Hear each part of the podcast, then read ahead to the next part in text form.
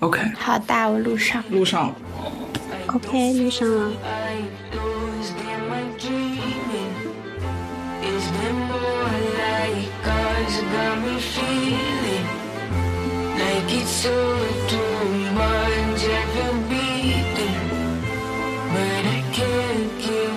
大家好，我是文文。大家好，我是斑斑。这里是在晚上十点说小话。今天我们有嘉宾，介绍一下自己。Hello，大家好，我叫海怪，我是文文来日本留学之后认识的语校的同学。Hello，大家好，欢迎欢迎，谢谢。我们的海怪是去年就是拿到了四个学校的合格证的考学赢家，也是在学习现代艺术的同学。我也很好奇，他现在就是开学以后。有对艺术的想法有没有什么变化？可以请海怪来简单的介绍一下自己。Hello，大家好，我叫海怪，我是本科是广州美术学院公共雕塑毕业的，我二零二一二二年来的日本留学。一边读语校，当时一边认呃认识了文文，我一边准备作品集。二零二三年的时候合格了东京艺术大学先端艺术表现科，现在是先端艺术表现科的修士一年级的学生。主要的个人创作是以装置装置艺术为主，有时候会做一些立体的雕塑。研究主题也要说吗？有点有点像面试。研究主题。有点像先做面试啊，老师大家好，我的 我的研究主题是，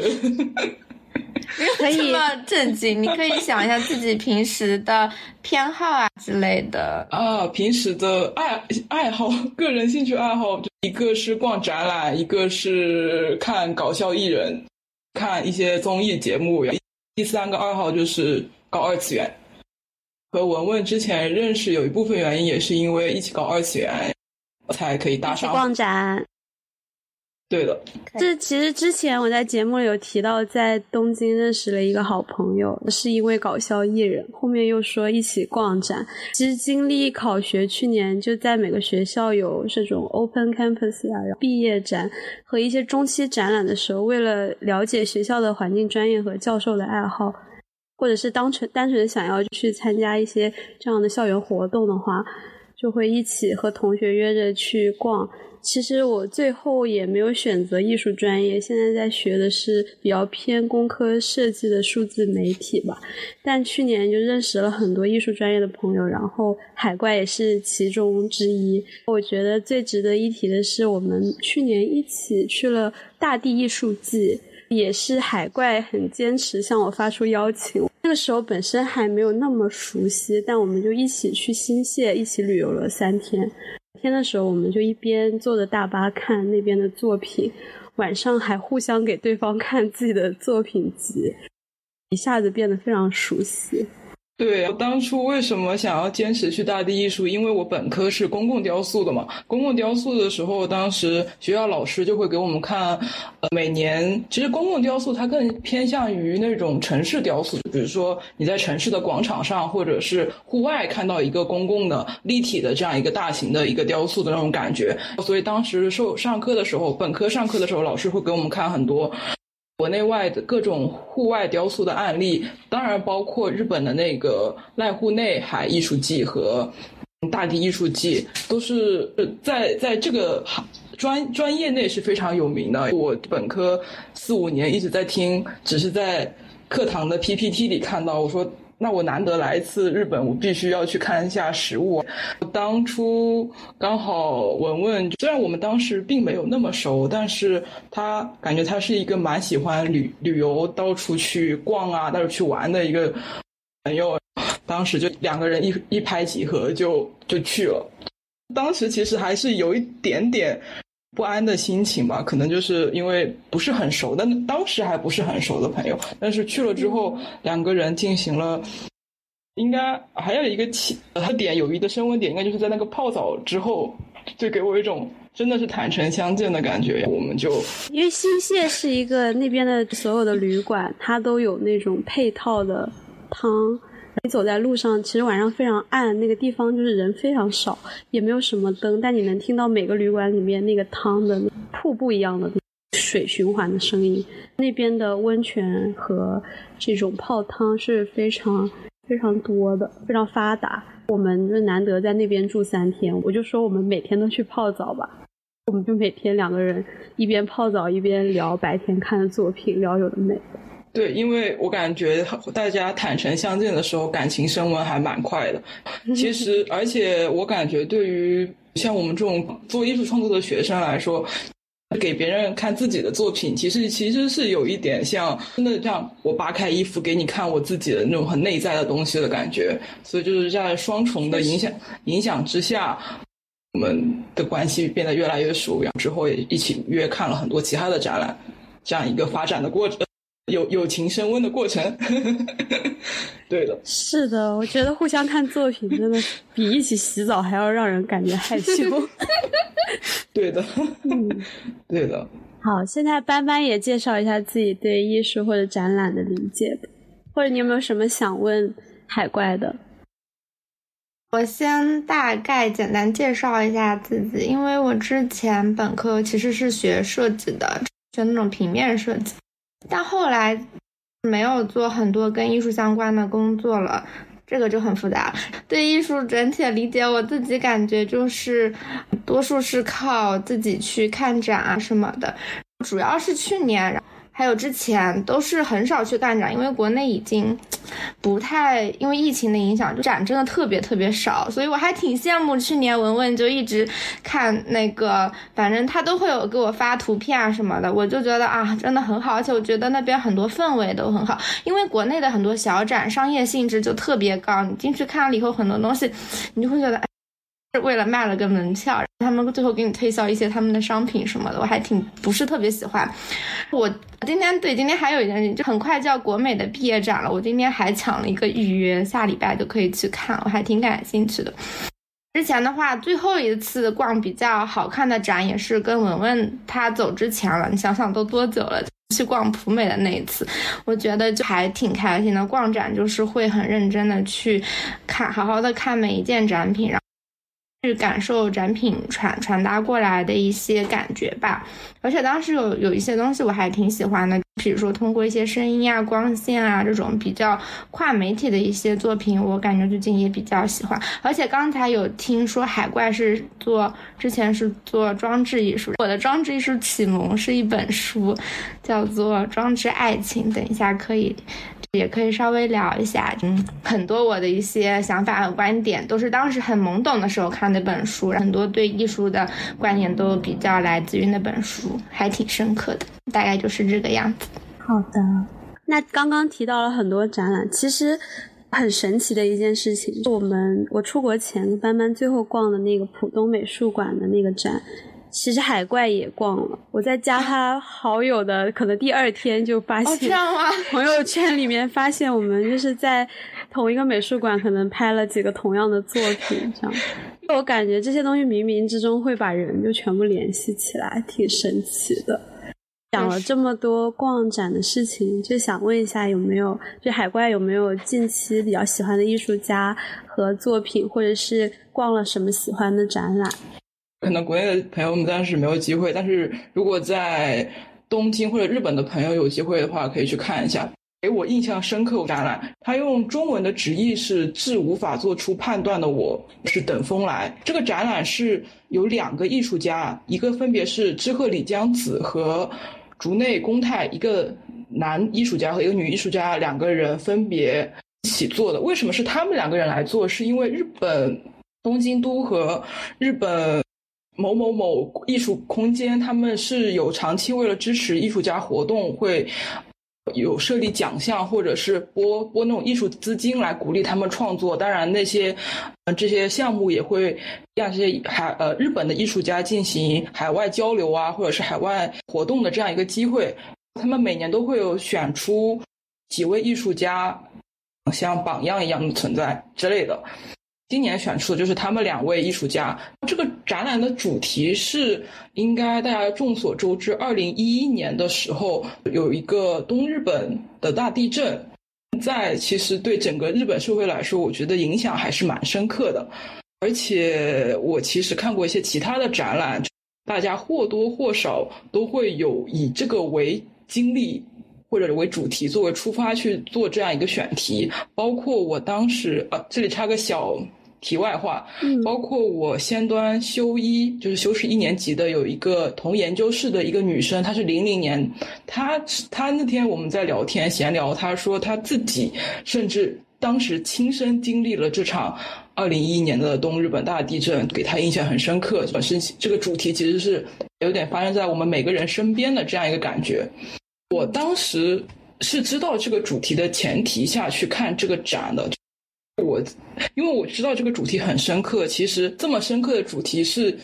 很难很难表现出来。我会觉得，因为我之前看过其他的作品的展，我这里插入一个我个人的观点是。像这种很深刻，比如说像疫情啊，像大地震啊，或者是这种很深刻的展览的主题，呃，我会觉得，如果你只是蜻蜓点水的去去做一下，或者是很轻描淡写的就把它这样个主题做做过去了之后，我会觉得反而有一点点不尊重这个这个历史事件，或者是当时的一些受受到影响的，或者日后受到影响的人们会。虽然它只有两个艺术家，但是这个展览给我那种感觉是非常真诚，它非常深刻的。就我看完回去之后，在床上我就闭上眼睛，我还是能想起当时他们在整个展览里布布置的空间，非常历历在目。两位艺术家想让观众有机会思考到东日本大地震发生后的十二年，到目前十二年了。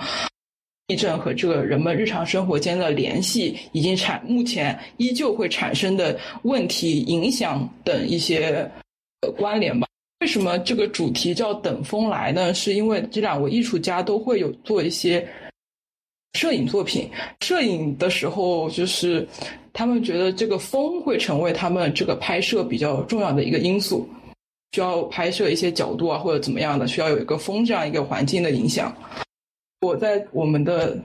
两个人的小群里会发一些展览的这个展览的现场的样子，应该有看到。可以，到时候我们可以把这个照片加到我们的 show notes show notes 里面。OK OK，我会觉得他这个背景用的是非常混沌且有点疯狂的那种感觉，呃，但是他拍的照片又是蛮写实、蛮蛮深刻的。包括这个展览整一个布展方式，我的一般的展览，它都会写一些前言或者是一些协协助一起完成这个策展的一些人的名字，这样嘛？比如说会取一些比较重要的人的名字，或者是 领导这个项目的领导之类的。但是李江子是一位女作家，她就她是二一九八零年出生，二零零八年的时候移居宫城。为什么是宫宫城呢？是因为宫城和福岛是受当时地震比较影响比较大的两个城市。这两个艺术家，一个来自宫城，一个来自福岛，其实是他们住的，也就是从呃这两个地方对这整个大地震其实是的看法和想法，其实是有很多相近的部分的。和李江子他现场布置的展览照片，你会发现他整个展览从空空间构成到画面构图到一些装置的设置，其实都是至少让我当时就是眼前一亮的感觉。对啊，我我会很推荐呀。他现场其实观众也是可以互动的，你现场可以看到那细节图，有一些红色的丝条什么的。他是拿那种红色的那种液体笔一样的，有点画出那种血脉或者是经脉的感觉。观众也可以现场拿这个鲜红的笔去上面各种描描画画都是 OK 的。对，这个展览开到六月十八号，在东京都美术馆是无料的，大家有机会去看。无料就是免费的意思。呃，在在日本的朋友可能。一提到东京都现代美术馆，最近的可能会第一个反应是那个迪奥展，但是迪奥展我当时是没有去看的，但是我去看了这个无料的展，我觉得对我来说，希望我在六月十八号之前还有时间也去看一下。我已经被你就是安利到了，对，然后他现场也会布置一些枕头啊、椅子啊。让你有种亲临到现场，在等待风来的时候的那种大自大自然的平静的那种感觉。有种有种沉浸式的感觉，maybe。而且到日本之后，我就感觉地震是一个就是跟每个人都关系特别大的话题和主题，就没有一个人可以逃离。前几天又有一次凌晨的地震，我的手机就是哇哇哇的叫，用日语和英语都在说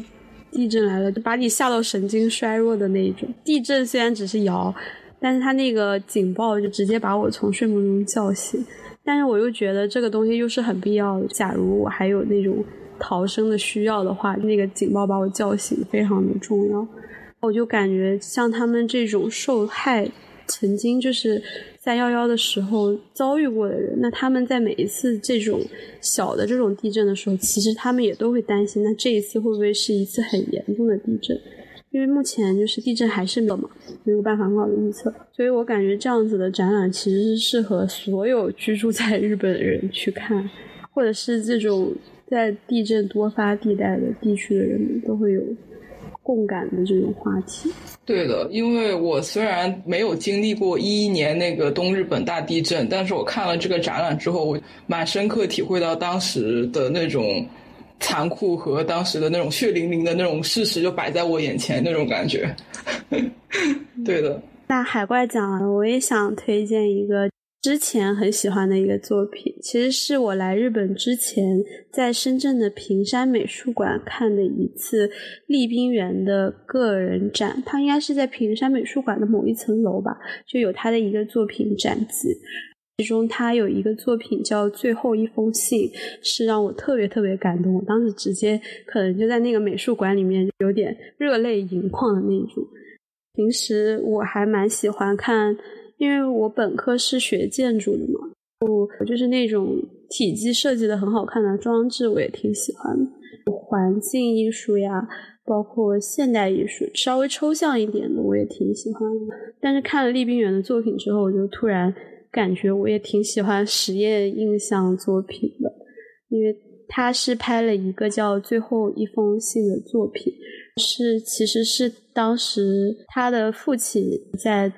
东莞工作过，是三十六岁的他带着他父亲曾经给他写过的信，然后回到东莞，然后他把这封信又拆成三十六段，然后分别找了三十六位在东莞工作的保安，然后教他说三十六段粤语，最后他就把这封信用那个保安教给他的粤语又完整的读了出来。因为当时他爸爸就是在东莞打工，是做一个保安的。他爸爸后来很快的就去世了，最后留下的就是这封信。他就用了这种方式，想要还原当时的那种场景。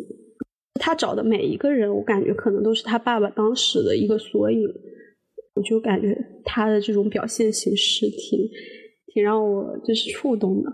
他有一次在媒体采访中讲到，他是有一点自毁倾向的那种艺术家，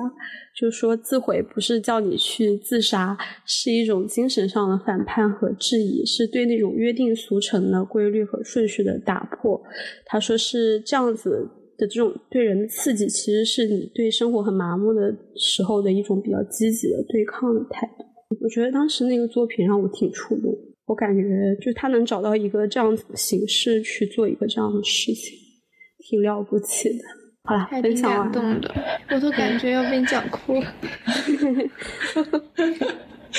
因为当时他那个投影布置的非常大，它是像一个电影院一样，你坐在那里看的，有一种写实纪录片的感觉。对对对，这样会更冲击一点。我觉得，主要是他深入到那个地方，让每一个真实的人去。读的时候，你就想到了很多人的人生，就很难从那个情绪里面拔出来。行，那我们再分享一下自己看展的习惯，或者是你看展的时候都在想些什么吧。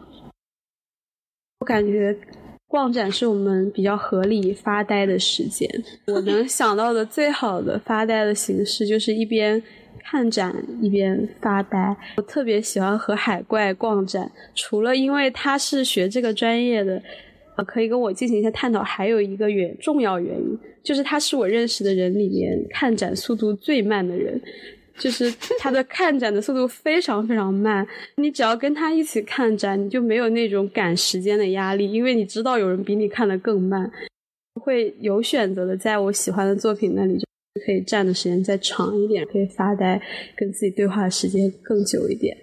因为我是比较看心情，能够让我很专注投入的作品不是很多，就会是突然遇到了，我就想在那里发一会呆，但是可能不是很喜欢或者是没什么感觉的，我就瞟一瞟，我就走过去了。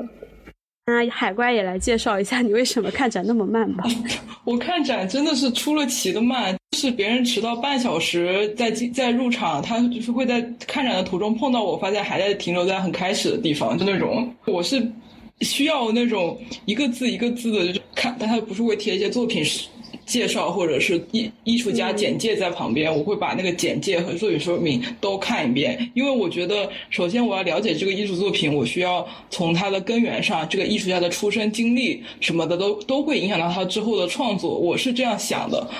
而且简介又是最快速，它都已经是简介了，它就是最快速方便让你直接第一印象就是了解到这个作品，所以就是我会把文字类的都看一遍这样。那我很好奇，你会先看作品介绍再看作品，还是先看作品？我也刚才想问，有选择的看作品介绍。我一般来说百分之九十都是先看文字再看作品。哦，我有时候看先看文字再看作品，作品看完我又会回到看文字，我就在想啊。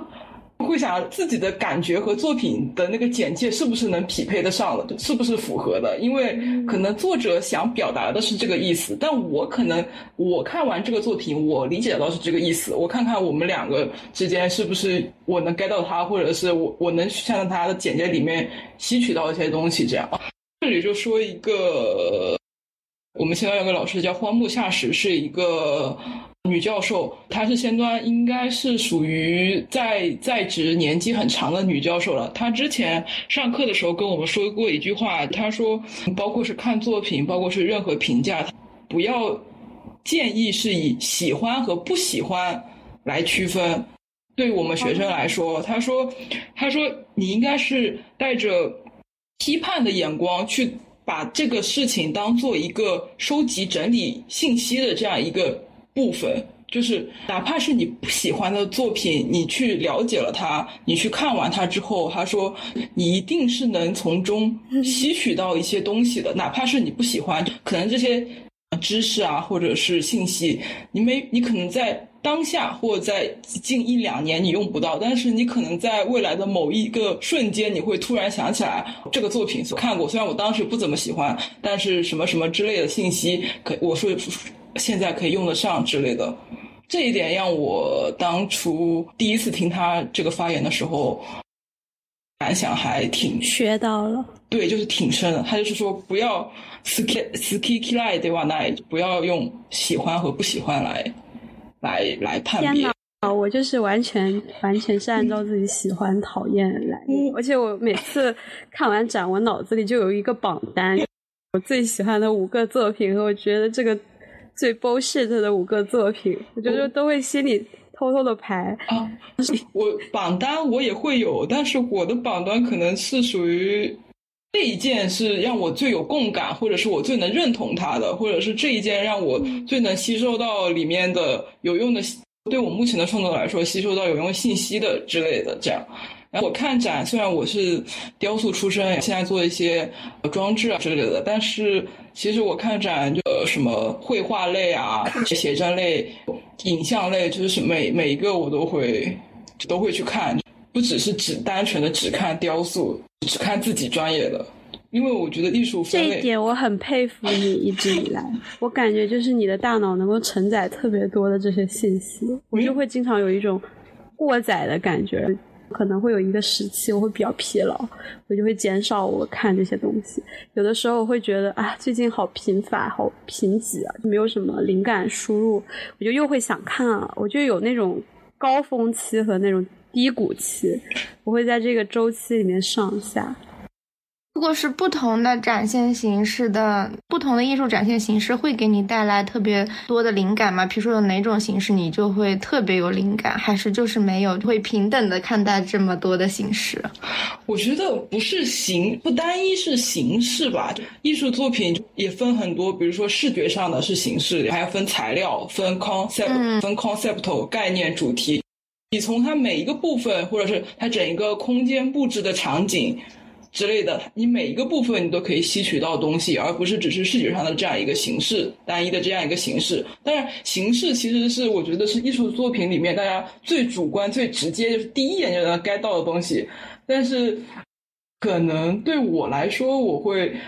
呃，比如说看一下，甚至我会，比如说做装置，同如果是同位装置类东西，我会去看一下它是怎么布展的方式，比如说这个灯是怎么掉下来的，或者是。我有时候甚至会会拍一下别人木板和木板之间那个斜角是怎么连接，或者用的用到的是哪些金金属金属件是我之前没有想到，或者是嗯有它它它这样更好的连接方式，我可以可以可以可以抄袭，可以可以借鉴一下。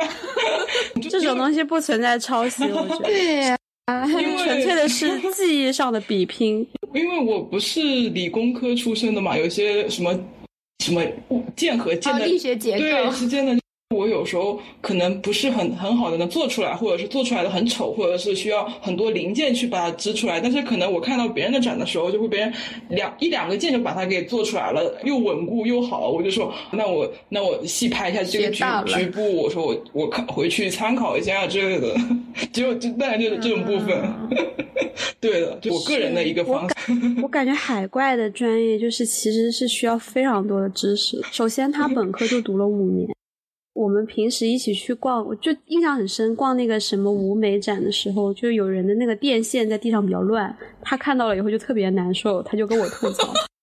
说这人电线也不把它放好，这样大家踢来踢去的很很难受。我如果是我的话，我可能就就一一直在看那些作品的造型，我不会去注意这些细节。但是他因为自己要制作这些东西，他就会非常注意。包括如果有一个人他的作品的那个工艺很难的话，可能就就会看到他一个星星眼的样子，看着觉得很很厉害。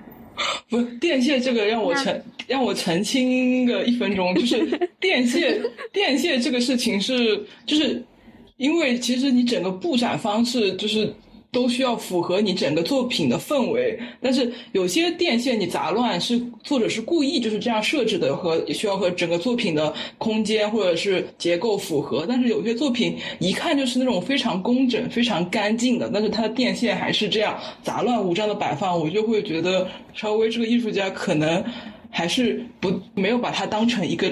作品的整体对来看待，我就会稍微觉得有点有一点点可惜就。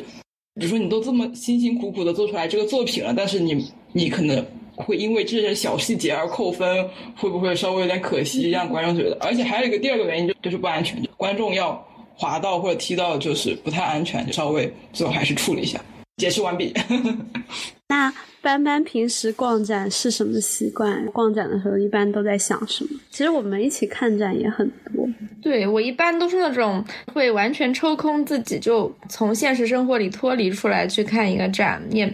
不会带着很多的想法。因为我其实跟你有点像，我就是去发呆的。我最好就是是张白纸，作品向我传达什么，然后。我就接受什么，而且我会先看作品，感受一下这个作品给我最直观的感受，再去看一下它那些简介什么的，看看我的感受是不是有出入。而且我会先看整体，会再去看一下，比如说如果是画什么的，我会想去看一些里面的细节。有的时候可能也有点怪怪的，就会盯着一个很小的地方看很久，也也有可能是在发呆。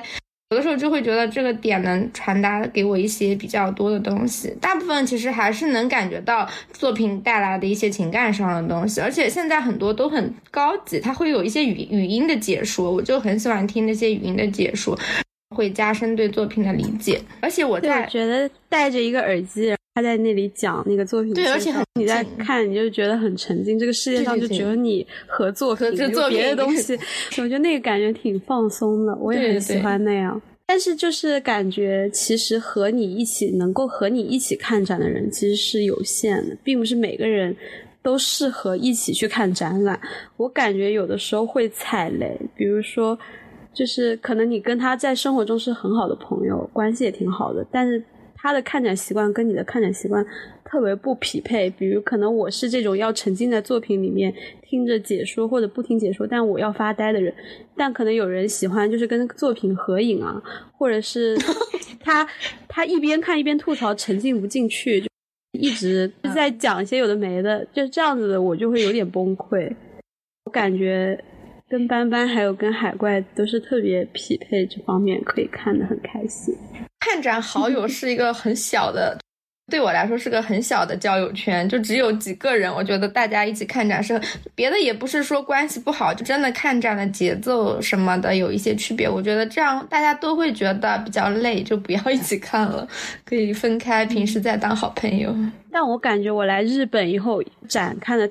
太多了，一下子，而且有的时候为了看一个好看的展，在国内嘛，我会跑到别的城市去。看，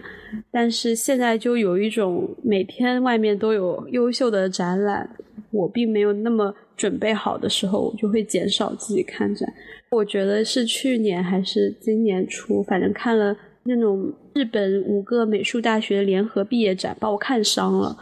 就我有吐槽过，看那种联合毕业展的时候，就像在刷抖音短视频，因为你每看一个作品，就哦，这是这意思。你就 get 到了，你就滑，就看下一个。但是最后你逛完就是几百个这种样子的东西，你就感觉非常空虚，你的脑子里什么都没有留下。后面我再如果看感觉到哪个展的作品是这种信息量非常大、水平参差不齐、艺术家过多，我就会感觉就不行，我就尽量不去，或者是。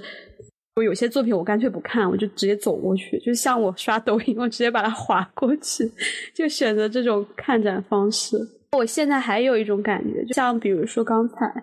海怪提到的马蒂斯展、高更这样子的展，我有时候感你能除了跟这些艺术家交流的时候，你能感觉到那个策展人他非常努力的，就是在传达他在这个展里面想传达的东西。这个度我觉得要把握的好还蛮难的，有的时候会感觉这个展的主题和它可能会高亮 highlight 几个，比如说像画展的话，它会可能会有几个画作，它是放在一个最最引人注目的地方，然后吸引你，其他的东西就感觉是它的陪衬，或者是它有很明显的那种章节安排。但有的时候我也不喜欢一个展，它告诉我哪一幅画是最好的。或者哪一幅画是最重要的？我还是想要在很多平等的作品里面去发现一个我自己喜欢的那种感觉，所以我现在也会倾向于找那种比较平淡策展方式的展览看。有的时候会觉得那种说教意味，或者是他在给我教课的那种形式太强的展览，会觉得有点难受。我就是很希望还是能够感受到一些比较日常、比较生活。有艺术家本人的那种小作品的那种感觉，反正这东西挺复杂，我觉得很微妙。我总是要心情很好的时候我就去看，不像去年就有展我就去看，现在已经变了，进化了。你这种是甜蜜的负担，我这属于国内好久没有展可以看了，我好想看几个展呀。是的，我觉得确实会有这种变化，因为。你每个星期看三个展和你三个月看一个展的那种感受，真的差别很大。你就开始变得高贵了，你就要挑选了。三个月看一个，我就想哇，我要好好融入这个展，我好不容易有一个好看一点的展看。对，是这种感觉。我就有种莺莺燕燕，你挑不出来一个的那种感觉。而且有的时候，比起这种大型的回顾展，有的时候你突然发现一个小小的展，可能它就在一个旧房子里面布置的，它可能在一个有历史的那种老房子里面。你一边就看那些作品，一边你又在感受这个环境很特别，那种感觉也挺好的。我问一下，就你们觉得像这样子的国内和日本看展的？质量参差不齐是取决于大众审美还是国内艺术氛围的问题啊？我就好好奇，为什么国内没有那么多好看展？我觉得看展按国内的这个人口基数，看展的人也不会少啊。我觉得可能还是没有足够的形成这种竞争的氛围吧。就像其实上海有很多很好的美术馆嘛，他们都会定期办一些大展，上海的就会也有一些小展。我感觉一个城市，它不只是有一这种那种权威的美术馆去办这种请这种著名艺术家的回顾展，或者是跟那种。国外的那种大美术馆的那种什么联名合作啊，突然把他们的作品都搬过来了，这种我觉得这种，首先这种是比较层次比较高的这种劳民伤财的这种展览是也有。我觉得其次就是像一些在高校里面的美术学生，他们可能有一些作品去展览的地方，我觉得国内首先没有这个没有这种氛围吧，像。像你在东京读艺术的学生，可能他一个学期他就跟哪个小画廊，或者他甚至，比如说他想做一个插画家，他甚至可以把自己的插画就放到一个咖啡厅里去展览，他自己去宣传，自己去邀请别人来看。因为我觉得布展这个东西也是需要经验的。那你国内的人如果他没有很丰富的这种经验，他可能都是一些国在国外受过这种布展教育的人，他再回国去。布一些展，有很多这样的例子嘛，像比如说像国内这种很有名的艺术家，感觉他们都是在国外有生活过的。我觉得我们这种本地的，大家平时周末就去隔壁的咖啡厅看一个展的这种活动还是太少了。假如这种东西多起来的话，我觉得整个这种展览行业就会变得很发达。已经好很多了，比起对对对，现在其实以前的话，但是疫情冲击有点太强，他们可能很多都吃不饱饭，所以可能 还是会有一点波动。但是现在还是慢慢会好起来，我觉得。主要很多人让我感觉就是想赚钱，单纯的想赚钱，是吗？那你们就是对这种赚钱的行为怎么看？对这种现代艺术制造这种流行符号呀，包括就拿一些。标志性的东西来做一些联名啊，就像那日本也挺多的嘛，就像草间弥生和 LV 的合作这种，你你会觉得这是就不是一种好的艺术表现形式吗？我先问班班好了。我觉得挺好的，我觉得做艺术的人得先看到有人能够赚到。那么多的钱，他们通过艺术来实现了经济，来赋予了更多经济上的价值。其实经济上的价值对于一般的人来说就是一种认可，所以我觉得得让一部分人先富起来，先富带动后富，艺术界整体如果有钱了，可能他们愿意去再用他们的比较好的审美去挖掘一些还没有呃一些被人看到的小透明。这样的话，可能能有更多的东西。被，我觉得富裕这件就是金钱或的资本这件事情本身并不是一件坏事，我我觉得不好的是，比如说他们只是为了想赚钱而敷衍的办了一个大家都不喜欢的展，我觉得这才是比较我不愿意看到的。所谓的就是他们只是想赚钱，如果是好看的东西，然后被大家喜欢，价值被认可，我觉得这样很好。海怪怎么看？我我说我我觉得很神奇，斑斑说的刚是我之前先端有一个美术。教育家、美术评论老师说的话大概是同理。我觉得 帆帆不会是什么艺术教育家，已经听过这样的讲座，很有一种先富带动后富，是大佬拉小透明那种感觉。我举个例子吧，首先我呃，我觉得可以把这个问题概括成你对艺术行行为就是商业化怎么看？我觉得首先是要肯定的，因为众所周知，艺能能靠艺术。自身创艺术创活动创作来养活自己的艺术家，其实还是少部分的。大多艺术家还是吃不饱饭，或者我要去做兼职，我要去干一些其他的事情来养活自己。那些我觉得做商业艺术做的很成功的，就是首先要肯定他们是有这个能力、有这个水平，被别的呃画廊收藏家或者是各种业界大佬发发现到、挖掘到的这个能力的。首先是要肯定他们，而且。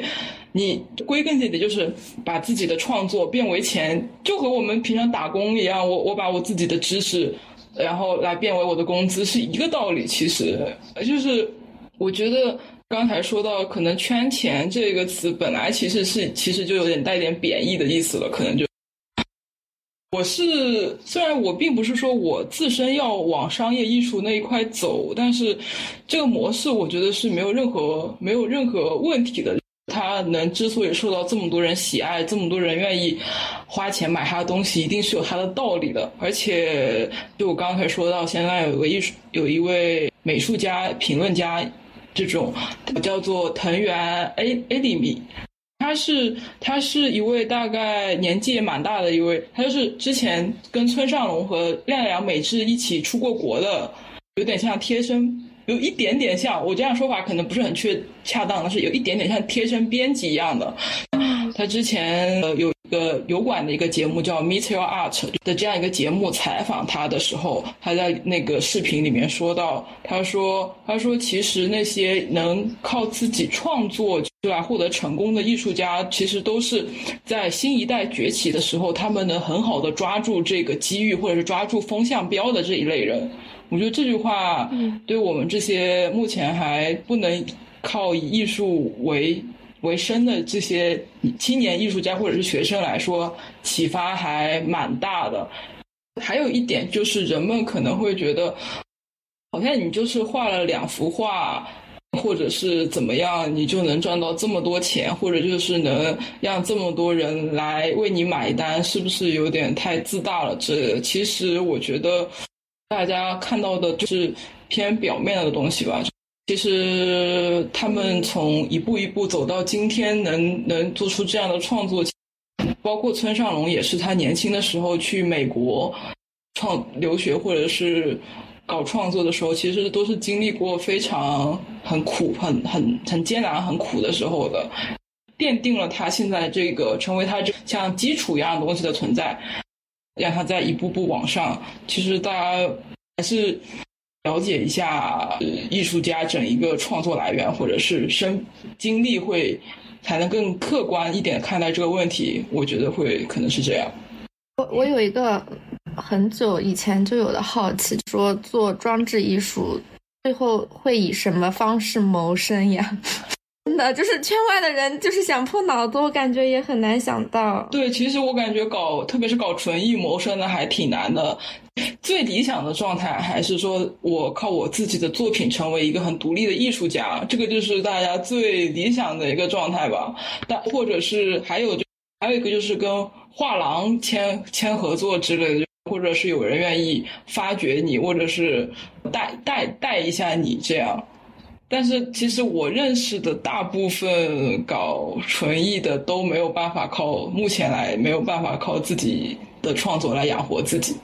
还是蛮可惜的。赚到大钱、声名远扬的还是非常非常金字塔尖的人。但是但是像村上龙，他已经非常。富有了吧？可以说是富有，就是非常赚到大钱。他会像刚刚班班说的，就是成立一些像基金会啊，或者是策展的项目啊，来来挖掘新新年轻的艺术家，来给这样一个年有一点传承，一代传承，一代传一代的。所以我觉得这样的形式对年轻艺术家来说也是蛮重要，然后他做的也是蛮有意义的。所以我刚才听到班班说的话，还蛮。蛮震惊的，他就觉得哦，有点想把我说的话给说，已经说了一遍的那种感觉，还蛮蛮好的观点的。挺好的。嗯，那你们觉得，就是现代艺术对这个世界，或者说我们每个普通人的意义是什么？有的时候我们会感觉这个东西挺虚无缥缈的，看完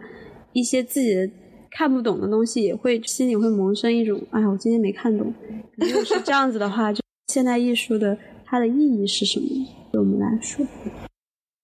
因为我之前有学艺术史，去他艺术史老师的办公室里面批作业的时候，我看到他画架上面挂着一个画板，上面写着 “Modern Art” 等于 “I can I can do this, but I didn't”。现代艺术等于我也能做，但是我没有。让我瞬间想到的第一个人就是蒙德里安那种可能会比较直接、比较简单，很多人都不太看得懂，但又觉得是一种很有名的符号的这样子现代艺术。我觉得其实从很早，我是很讨厌文艺复兴时代的作品的。我觉得那种就很像是对人性的一种泯灭。我觉得后期的作品就很像是对大家个体的差异，有一点点像是我比较喜欢的，像存在主义这样对人的自由的一种传达。因为其实我现在就算觉得 AI 可以来做很多艺术方面的作品，但是他们其实是没有在对人性或者是人的思想进行一种传达。我觉得很多作品还是可以通过传达这种东西来延续，比如说一种人类文明的精神。它可能讲到一些高度就会有一些些虚无缥缈，但是对于整个社会文明的建设来说，它还是有自己存在的意义和价值。对于普通人来说，可能真的没有特别的意义，它只是有点像平行的存在。如果觉得他们有意义的人，他们才有意义。我觉得还是对人个体的一种直接的表达。那海怪觉得呢？我觉得现代艺术就是人人都可以做现代艺术，你可以用任何在任何形式、任何媒介、任何空间做现代艺术。它是一个鼓励人们创新、鼓励人们打破传统的束缚的这样一种感觉。因为以前的像最最早的艺术会以记录历史为目的嘛，但是我说的。通俗易懂一点，我会觉得现代艺术其实，嗯，人们在这个当今非常，因为当今社会非常混沌、非常疯狂、非常抓马的世界里面，给普通的大家找到一点情感寄托，找到一点情自己情绪的出口，找到一点自己思想的认同感、归属感。因为我会觉得艺术创作来源于生活，但它超越不了生活。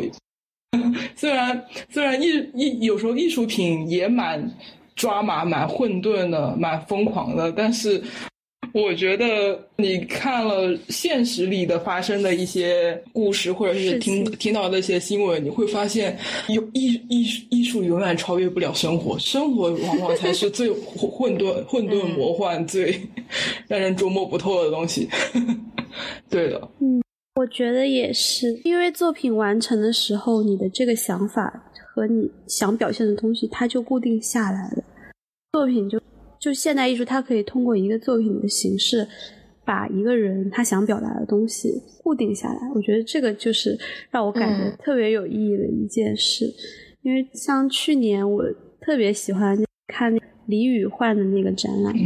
他其实是一个对哲学很有研究的人，他好像是本科什么是哲学专业的吧？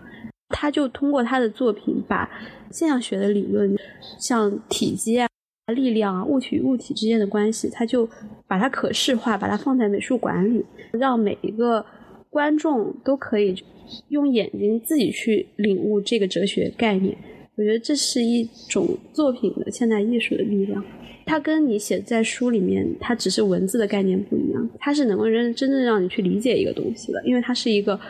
如或者是它是一个视频，或者它是一个装置，或者它是一个空间，你只要进去了，或者是你跟这个作品有交流了，你看了它，你能够理解到的层次是很丰富的。它是抽象了生活里面的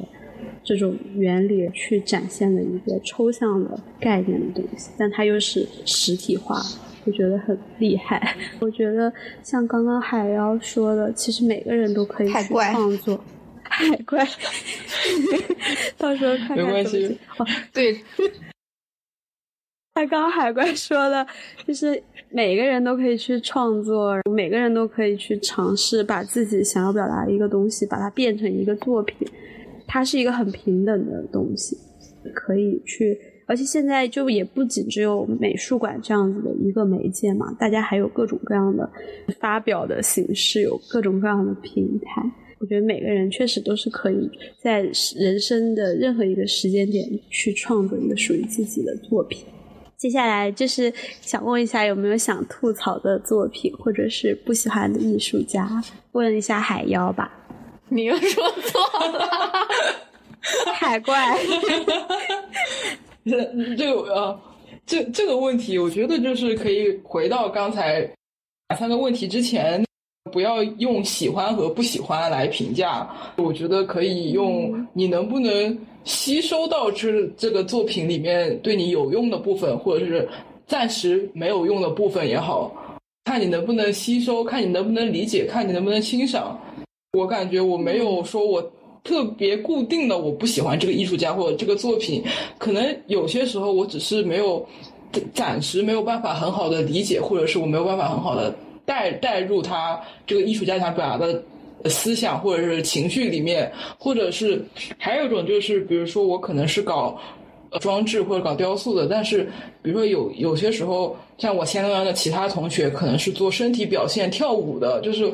我乍一看，我没有办法很好的从他的那个身体动作、肢体动作里面很好的想 get 到他想传达出来的概念或者是主题之类的。有这种时候，我会觉得一件作品，首先它在当今这个大时代里被艺术家创作出来的时候，不管大家喜不喜欢、接受度高不高，我觉得首先要鼓励他，他们愿意去创作、愿意去的这样一个勇气。我觉得首先要肯定他们的这个勇气。我说的是不是太浪漫 peace 了？现在。没关系，我感觉你格局好大。对呀，像我的话，看到不喜欢的，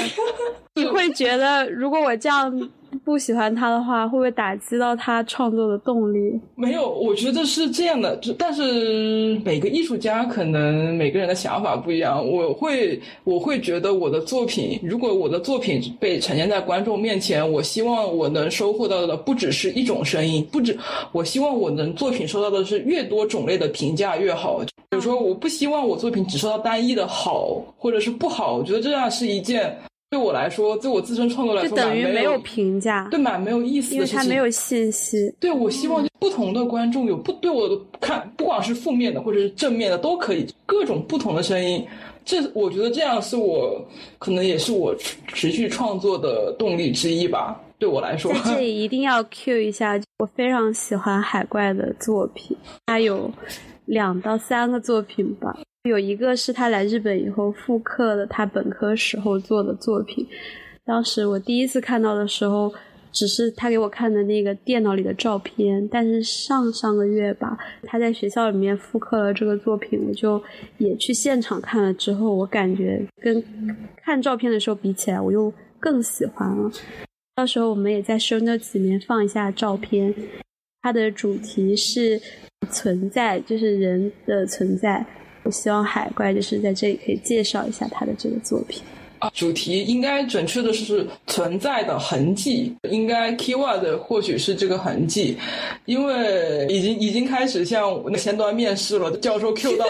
教授 Q 到，因为这件作品就是就像之前说的，我去了四个就四四五个不同学校考学，就都会有教授或多或少的 Q 到这件作品就。他会说你因为这作品就大家都喜欢。他会说你 Q 一下，我就是每次都要用日文把它说一遍，说一遍。当然我还挺乐在其中的，就觉得大家能如果能共有一些对我看到的作品有些共感的话，我会非常开心。这样，因为先说我的研究主题简简要概括，是我从高中开始一直为了学业一直在不断的搬家嘛，从。搬出了省，就自己的家的省，搬出了整个城市，现在到出国了，就是一直在一个远离家乡的一个过程。每一个地方我都是只是短暂的停留过，就比如说高中三年，大学五年，可能到日本现在就是一两年这样。我感觉哪里都没有我自己留下过我自己存在的痕迹，我就开始思考为什么我会想要留下自己存在的痕迹，这个点为什么对我自身来说这么重要？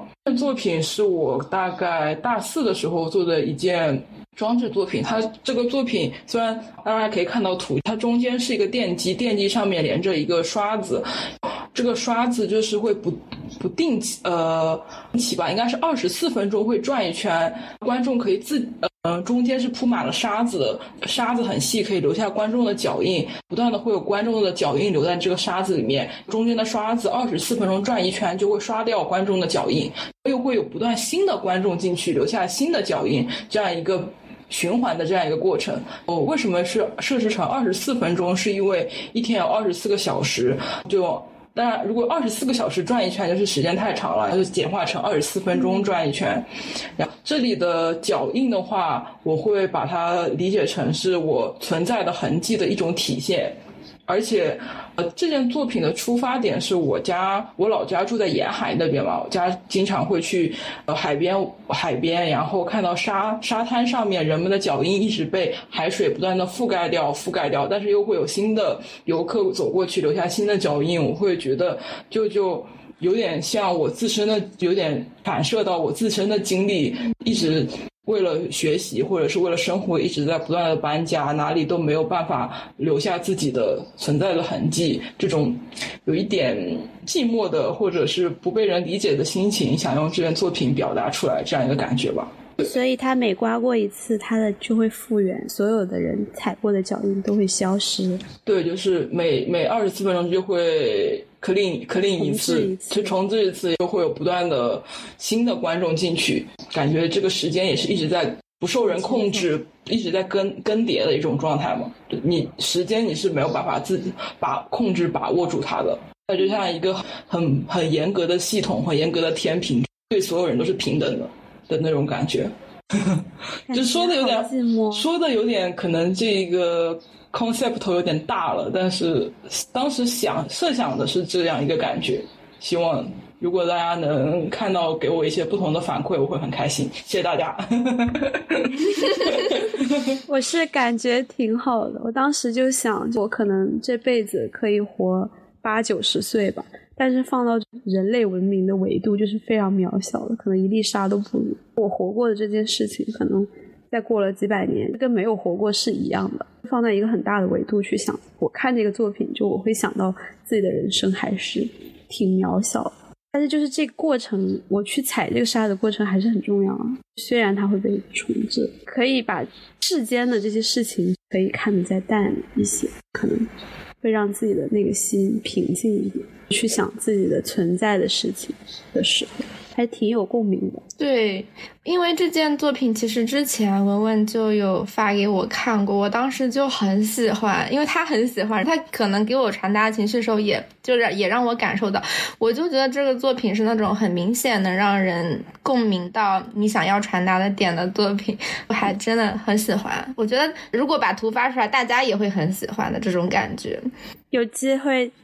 要去现场看，他那沙子很细腻，它那个波轮划出来的那个圆是很漂亮的。反正我就挺喜欢看那刮的那个感觉，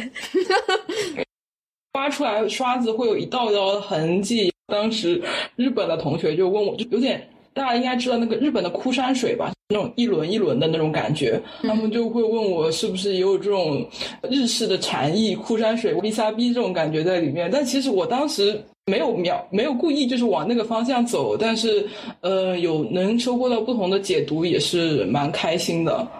当初设想的就是观众愿意在走进走进这个场内的这样一个过，并且愿意留下自己脚印的这个过程，在我这边，其实我当初在设想的就是已经是就像我们人自身愿意，已经虽然自自身很渺小，虽然这个痕迹最后会被时间或者是被一些不受不可控范围因素内的很因素给消消失掉，但是我们还是依旧很勇敢的愿意。留下自己存在的痕迹，这这个点也是我当初设想过的一个点，对，还是很积极的啊！希望大家可以在评论区留下一些，如果有一些不同的声音，我会很开心。谢谢大家，可以来批评，不对，可以非非常欢迎批评，就是非常欢迎各种各样的声音。包括我们前面就是讲了很多乱七八糟的话，对对对，看展的习惯什么，对对对，都可以。以上以上发言，欢迎来吐槽。对，仅仅代表我自身观点，大家有想法欢迎讨论和留下评论区。其实你刚刚讲到那个点，就是什么瓦比萨比枯山水这种，其实我有的时候不喜欢一个，就明显感觉到他做一个作品是为了套用一个概念的那个作品。有的作品会让我感觉它是很硬的，像。海怪他刚刚说的是他自己去海边发现了这样子的，他从生活里面感悟到了这个他自己的痕迹会被抹去这件事情，就不是他想一拍大腿想到我在日本，所以我要做枯山水。我觉得这种。这种这种动机不一样出发产生的作品效果还是能够很明显的传达到观众心里，是你是不是你是不是发自内心的感悟到了这个东西？虽然这还蛮微妙的，但是感觉到现在也是在内涵一些作品，但是 对有的时候会有这种感觉，我自己也会提醒我自己吧，因为我是一个我觉得有的时候看了书或者看了一些概念，看了一些。名词我会意识流式的把它串在一起，但有的时候可能我并没有真的理解那个东西。我觉得要警惕自己在这种情况下就去做一个创作，还是要多问问自己的内心，自己的那种感受到底有没有去真正的相信你要表达的这个东西。我觉得这个还蛮重要的。因为你的真诚程度，所有的人都是能感觉到在作品。对的，就是我之前合格，我自己的私塾合格采访的时候，视频里不能说名字，但是他说啊。最后送一句话给那些即将要考学的师弟师妹，我就会说，我当时说的是，就是真诚永远是，虽然这句话很土，但是我会说，真诚永远是必杀技。你需要足够的真诚，就是你才会让观众或者是教授感受到你的真诚，而不是为了做去做，为了考学去考学去作品做一个作品集。我我我的想法是这样的，对的。对，好，那现在再问一个问题。怎么看待表达相同的主题，或者就是使用相同的材料的时候，有的时候会撞梗或者雷同，这种时候会有一些要避嫌，或者是会被谴责，你是在抄袭或者模仿吗？还挺好奇的，因为像其实，在装置里面用到的很多元素都很相似，比如说像盐田千春用很多红色的线呀，或者是草间弥生用很多点这样，那已经有很好的、很成熟的艺术家他用过这个。媒介或者用过这个主题，那假如你有同样的想法的时候，你要怎么去避免自己不是做出一个非常俗气的东西呢？就我会觉觉得挺也是一种挺好奇的一个点。我觉得主题相同是没有任何关系的。你包括看各种大师或者现在很成熟的艺术家，大家。差不多可能都会什么做社会类的梦梦相关的比较多，或者是呃宇宙类，或者是人类和自然之间的关系这种主题都比较多。但是我觉得主题相同完全没有关系。个我们可能看每件艺术作品是去看到每位艺术家对这一个相同的主题是有自己的自己的看法，就是自己的视角是不同的。就像一千个观众，一千个哈姆雷特，每个人感受是不一样的。那比如说，我们每个人感受到这个时间，面对时间，有些人感受到快，有些人感受到慢一样。或许我们做艺术创作的时候，追求的就是这种差异性，每个人之间的差异性。你在从每个作品、艺术作品里寻求到自己可以和自己共鸣，或者是自己思思想情绪上的认同的这样一种感觉。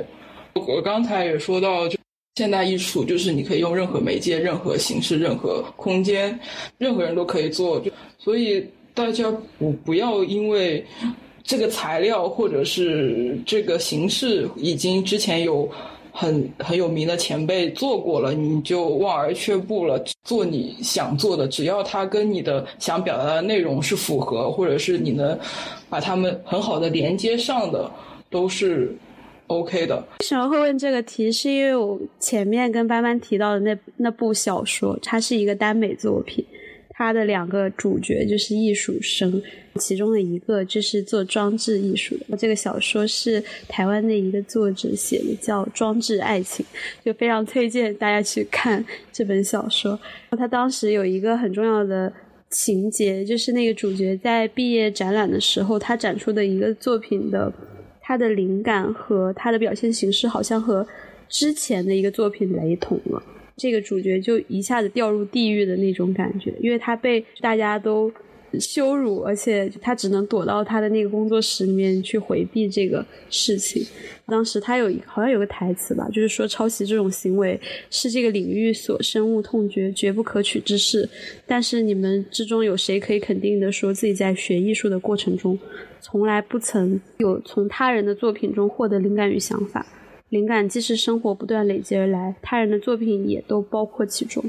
只是有些人就是太取巧、太轻率，看清了创作这件事的严苛，才会犯下这种愚蠢的错误。但是，而你们每个人，包括我在内，都有可能在过去或未来的创作路上犯下这样的错误。当时他那个剧本好像是说，这个这个主角他。已经忘记自己看过那个作品，受到那个作品的影响了。他做的那个东西是非常相像的，而且面临毕业季，就三天三夜没没日没夜的在一个地方把它做出来的，是用那种身体能量把它做出来的。最后就是得到了一个这样的结果，还蛮悲情的一个结果。那个时候我还没有学艺术，那个小说对我的冲击挺大。现在看来就是有一些这种剧情艺术成分。其实我觉得在刚刚讲到的那个。主题和材料上面全部都是雷同的，还是挺难的。在这种情况下，就是海怪其实也有遇到这样的问题，在面试的时候，也可以给我们分享一下。因为我当时来日本之后做的两件吧，算是两件作品，因为考学一定要做新。有一件新作会比较好玩。我当时来日本的时候是四月底，差不多刚好是正值日本的梅雨季节。我我又是一个对湿气、对这种湿度要求非常敏感的人，我就买了很多除湿剂放在家里面。当时，然后，我当时看到这个除湿剂一点点在这个盒子里，白色的除湿剂逐渐化掉，最后变成透明的水，我就会觉得这个材料还蛮新颖、蛮好玩、蛮跟我的研究主题还蛮相符的。后来我就拿这个材料。做了后面的创作。我当时面试的时候，有一个女老师问我，她说：“你知道有一个叫宫永爱子的艺术家吗？”我当时是知道的，因为宫永爱子她是，她其实材料跟我不一样，但是她用的材料是呃学名我不是很清楚，但是就是有点类似像国内樟脑丸那种东西，就是白色的，它会吸收掉空间，是吸收掉空间中的水分，逐渐挥发掉这样一个材质。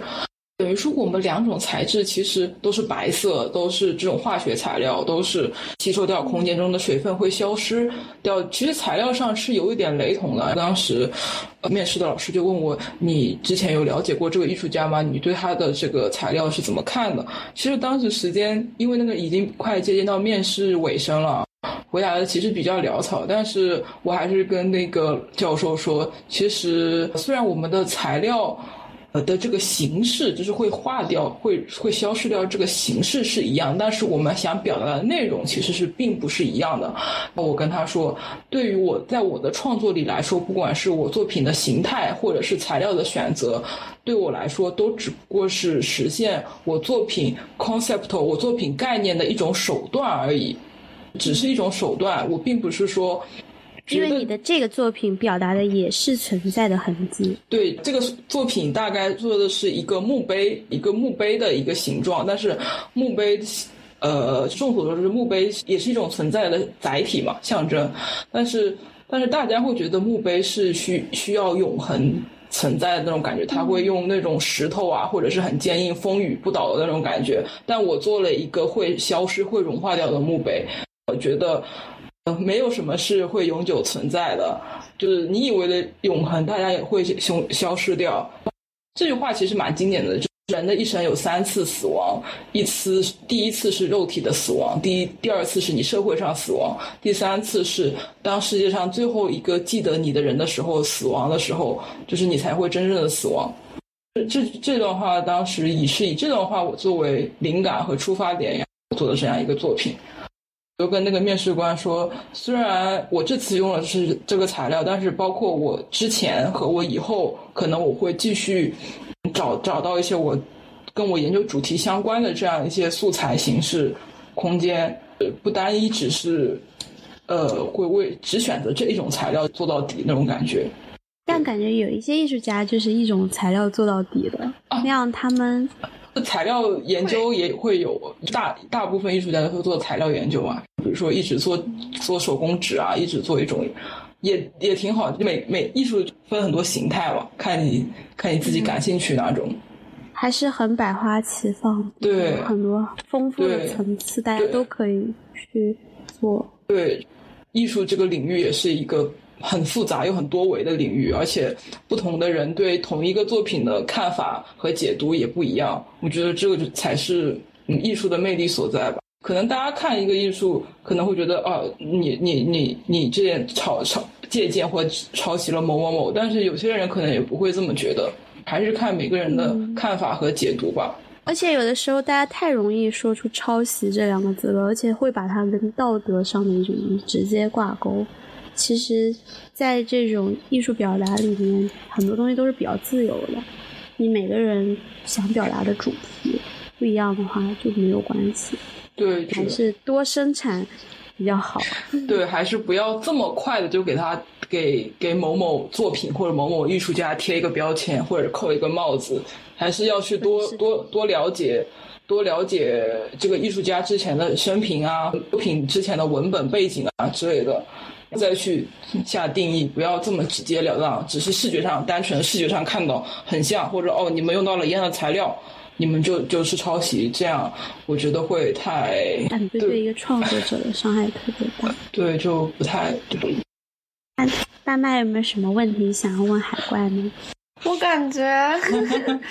我感觉他现在就已经像一个艺术家了。我刚才都听入迷了，对吧？很难想象他只是一个研究生一年级的学生。我觉得他创作的诚意是那种很直接，能够通过作品表达、传递给看到的人，感情也很直接，我还挺喜欢的。谢谢，谢谢。谢谢，还还是很开心的，收获到肯定或者是其他声音，还是很最，还是很开心的。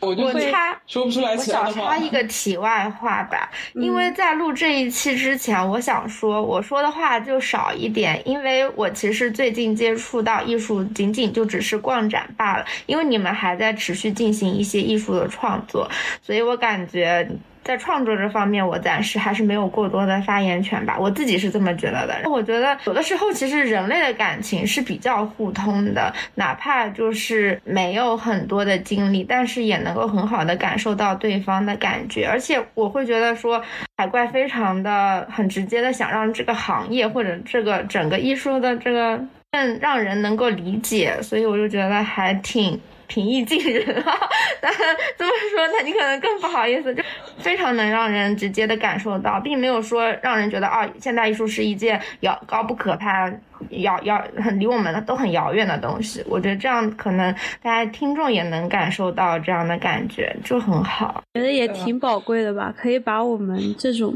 变化成长的过程通过这个播客就记录下来。其实我跟海怪来日本也才一年。我在了解艺术行业这个事情，也都才一两年，就可能从准备留学开始，从准备到放弃，可能就加起来，加起来也就一两年。就认识了他之后，能感觉到他的那种毅力和定力，和他对这个东西的热情。我以后就带着我的小相机，就去他那边，可以给你们在。分享一些他的新的作品。其实他读的这个学校就是东京艺术大学，他的这个专业线段艺术表现是一个经常会有那种中期展、作品展，他会以自己专业为。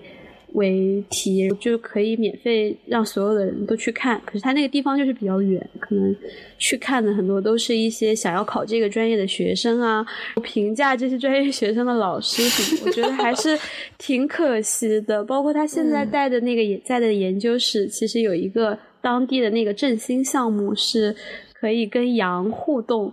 其实他入学的前两个月，我们天天看他的朋友圈和微博。每天都在发羊的照片，有很多其实是大家都可以去看、去参与的，也没有说那么遥不可及。我会觉得还是要有更多的机会，让所有的普通人和学艺术的人和艺术家有机会交流，或者在一个空间里面有大的这种美术馆展，也有这种在学校里面小范围的展览，这样子大家才不会觉得这个东西是离自己非常远的。可是，就每个人都可以去欣赏，而且你看照片和你真的去实地去看实物的那种感受，还是差距非常大的。还是希望周末呀，包括国内现在也有一些小展嘛，像杭州之前我住的时候，天目里就会办一些对艺术家的个展。像是在深圳的话，应该是在华侨城那边嘛，会有一些小的一些布展呀，或者是小的画廊的那种。周末有时间，大家都可以选择去这些地方约会、打发时间，也也不要觉得就自己就理解不了之类的。我反正是没有这种包袱，我看不懂我就看不懂，看得懂。对我突然 get 到了，我就很开心。我觉得这个是一个不会亏的事情。我觉得艺艺术创作这么多，总会遇到一件你能 get 到，或者是你有能产生共感的的作品。而且你遇到之后，就他可能会对你之后的一些。生活、人生都产生很正面的影响。我感觉就是让大家都能够快乐的进入一个展览，去感受展览的魅力。而且，如果你看的多了，或者是你自己有什么冲动或者生活的感悟，我觉得也鼓励每个人找一个方式去表达自己。对对，去创作，对，要持续创作，哪怕不是搞艺术，哪怕只是每天做画一个小画啊，或者是其他之类的都可以。嗯，像视频类的可能会比较容易表现，而且会有一些真情实感的记录。我觉得可以鼓励大家做一些利用现代工具进行一些记录，传达自己的感情也很好。好啦，今天就录到这了，鼓掌！鼓掌。